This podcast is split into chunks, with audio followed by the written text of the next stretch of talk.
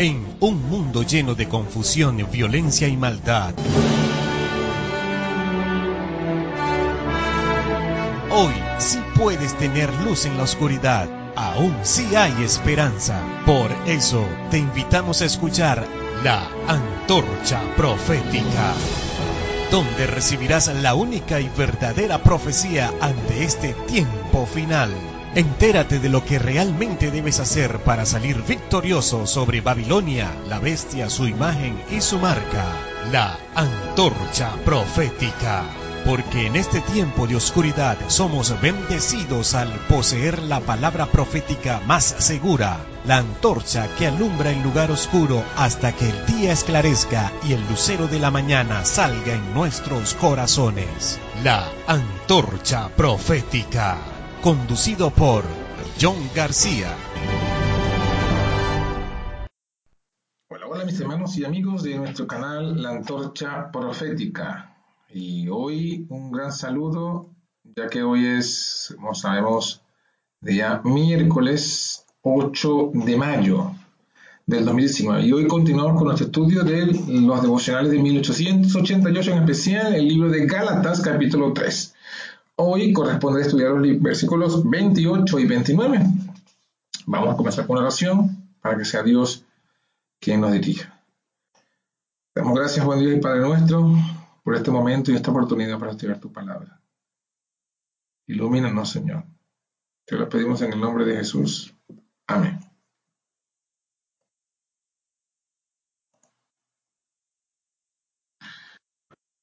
Gálatas capítulo 3, Verso 28 dice, ya no hay judío ni griego, ni siervo ni libre, ni hombre ni mujer, pues todos sois, todos vosotros sois uno en Cristo Jesús. Y ya que sois de Cristo, de cierto sois descendientes de Abraham, y conforme a la promesa, herederos. No hay diferencia Dice Romanos 3, 22 y 10.2. Es la nota tónica del Evangelio. Todos son pecadores por igual. Y todos son salvos de la misma manera. Quien pretendiese hacer diferencia en razón de la nacionalidad, judío o gentil, la podría hacer igualmente en proposición del sexo, varón o hembra o de la condición social, amo o esclavo. Pero no hay diferencia. Todos los seres humanos son iguales ante Dios, sin importar la raza o condición. Sois uno en Cristo Jesús. Y el uno es Cristo. No dice a sus descendientes, como si hablara de muchos, sino de uno solo, a tu descendiente, el cual es Cristo.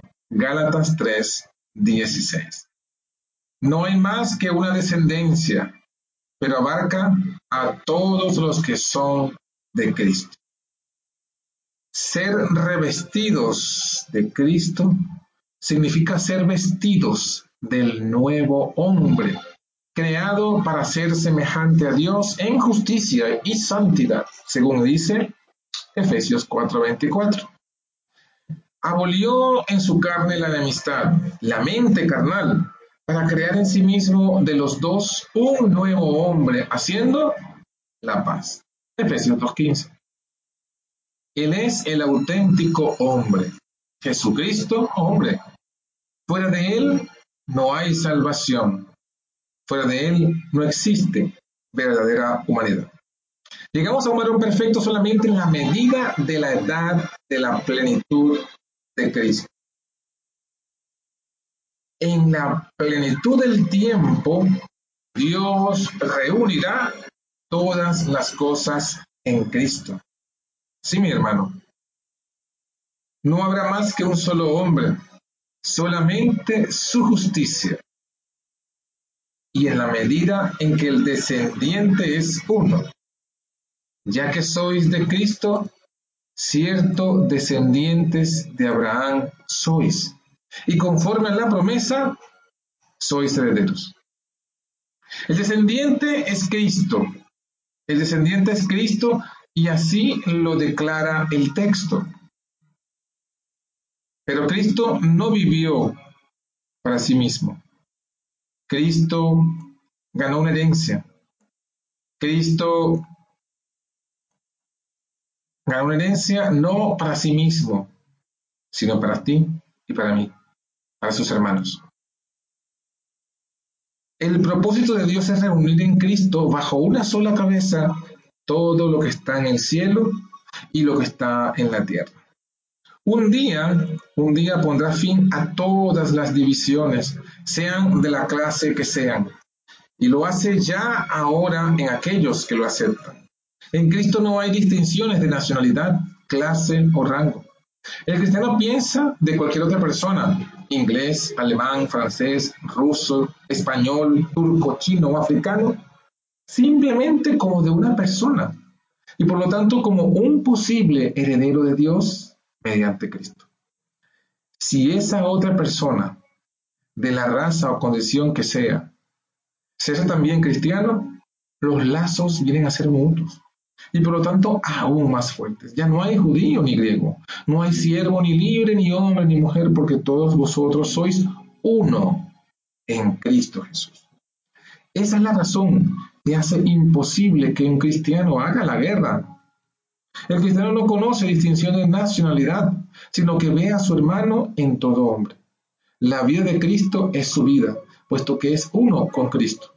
Le será tan imposible entregarse a la lucha como habría sido para Cristo el blandir la espada y pelear en defensa propia ante el ataque de los soldados romanos.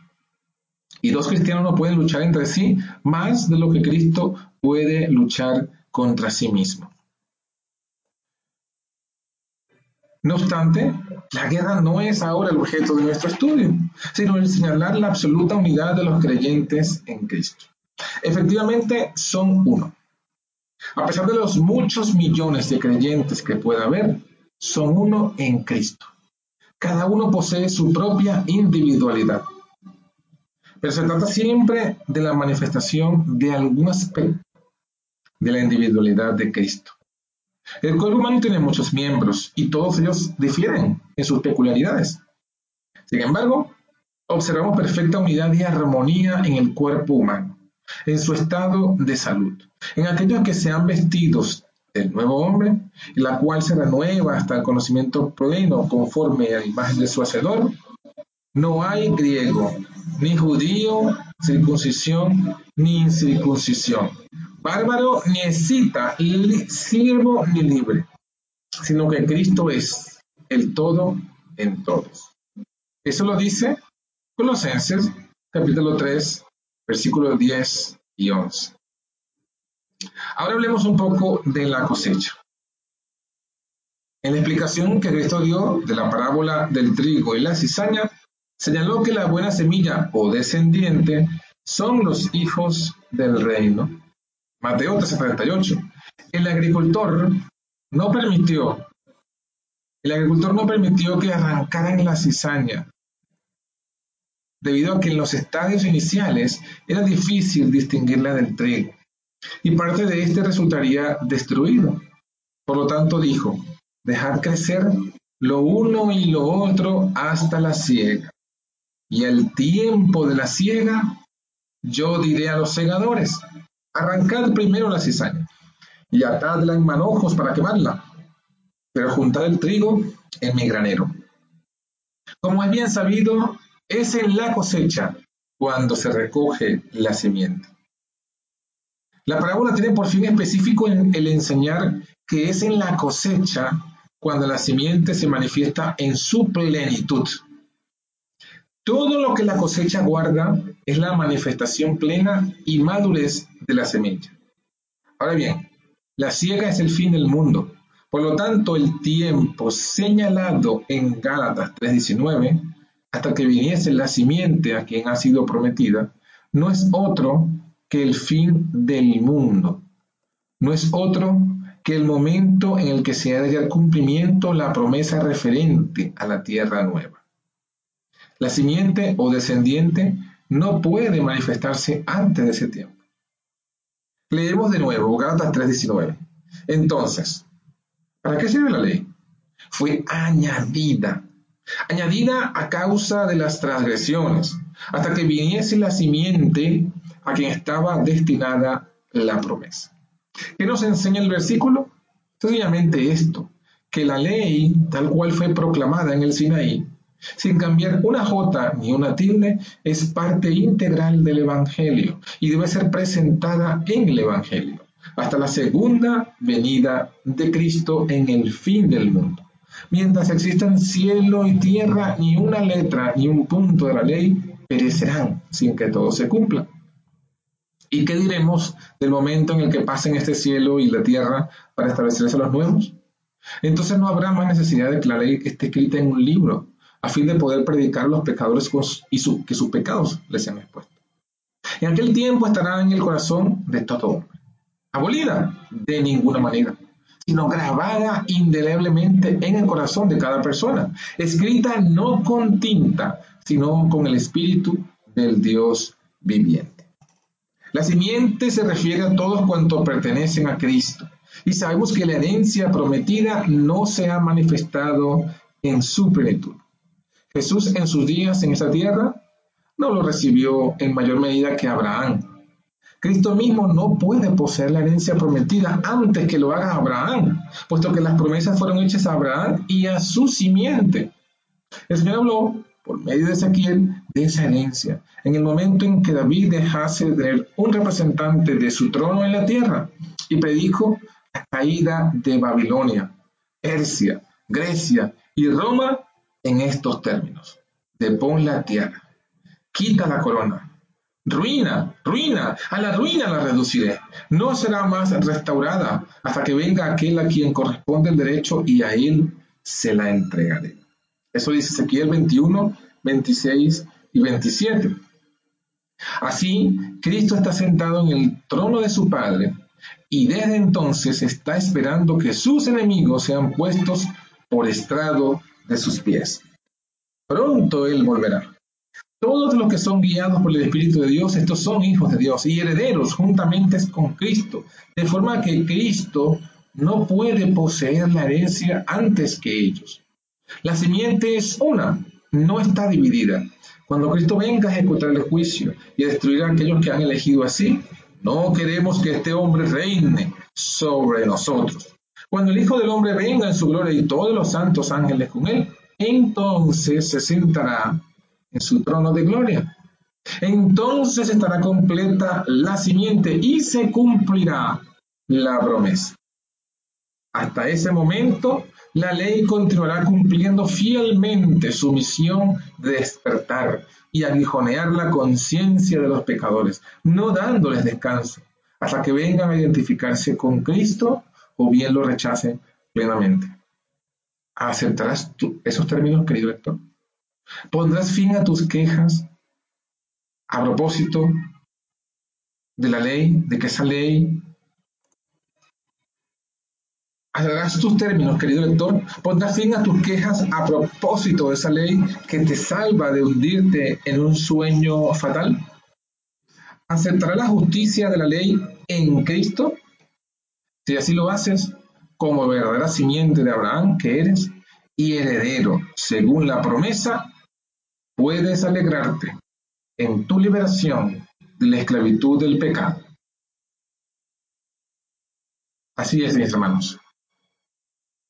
Nosotros esperamos cielos nuevos y tierras nuevas donde more la justicia. Pero desde ya estamos anhelando esa herencia con Cristo.